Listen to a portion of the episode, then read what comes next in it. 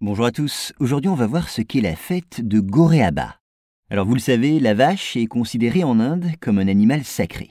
Aussi les produits qui en dérivent, comme le lait ou la bouse, sont considérés comme des sources de bienfaits. Eh bien c'est dans cette logique que les habitants d'un village du sud du pays se livrent à une véritable bataille de bouse de vache. Ainsi, la fête de Goréaba, célébrée chaque année en novembre, est un grand jour pour les habitants du petit village de Gumatapura. Alors disons-le tout de suite, cette fête est centrée autour des excréments de vaches dont la vénération exclut l'abattage. Aussi les villageois ne manquent-ils jamais de bouse, et leur premier soin, au matin de la fête, est de les recueillir chez les habitants.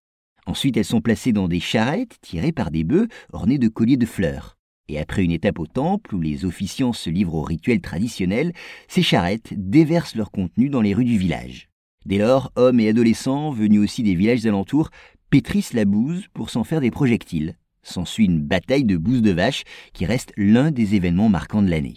Soulignons que selon la tradition hindouiste, la vache aurait été créée par Brahma, l'un des trois dieux de la trinité hindouiste, et une autre de ses divinités, Shiva, montait le taureau blanc Nandi. Aussi les bovins, et notamment la vache, font-ils l'objet d'un véritable culte en Inde. C'est pourquoi ce qu'elle produit, comme la bouse, fait l'objet des plus grandes attentions. D'ailleurs, l'un des dieux du village de Gumatapura serait né dans une bouse de vache, et ses excréments sont utilisés de bien des façons dans la vie quotidienne. Dans les villages, par exemple, les maisons de terre battue sont recouvertes de bouse pour faire fuir les insectes.